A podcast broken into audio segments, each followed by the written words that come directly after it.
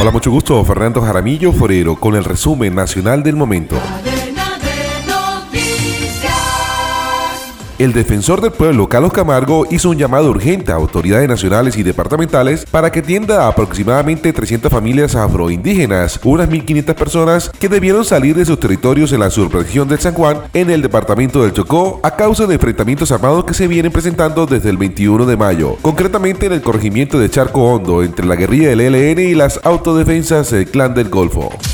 El fiscal general de la Nación, Francisco Barbosa, se pronunció sobre la denuncia que realizó Marel Mesa, ex niñera del hijo de la jefe del gabinete de la presidencia, Laura Sarabia, quien manifestó que tras la pérdida de una fuerte suma de dinero de la funcionaria, fue llevada a un sótano al frente de la casa de Nariño donde la obligaron a realizarse una prueba de polígrafo en medio de presiones y malos tratos. Calificó como muy grave la denuncia. 18 bienes avaluados en más de 10.300 millones de pesos fueron ocupados con fines de extinción de dominio, según lo confirmó la Fiscalía General de la Nación a través de la Dirección Especialidad de Extinción del Derecho del Dominio. La operación impactó las finanzas ilícitas de la guerrilla del Ejército de Liberación Nacional e impuso medidas cautelares sobre 18 activos que pertenecerían a integrantes de la denominada redes de apoyo al terrorismo. Este domingo 28 de mayo se registró un nuevo temblor en Colombia. Esta vez se registró con una magnitud de 5.5 según el informe preliminar del Servicio Geológico Colombiano. El epicentro fue en Los Santos, Santander, pero se sintió fuerte en varias zonas del interior del país. El movimiento fue sentido en varias regiones y los ciudadanos afirman incluso que el sismo se sintió inicialmente fuerte, se detuvo un momento y se volvió a intensificar.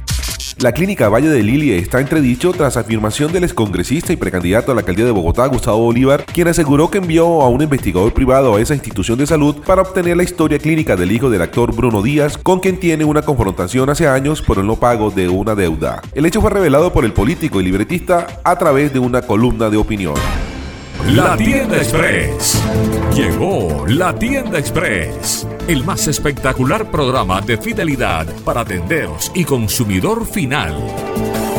La Tienda Express, módulo de mercadeo y radio promocional que se comunica con los tenderos a través de la radio. La Tienda Express. Mayores informes en el 315-545-3545. La Tienda Express.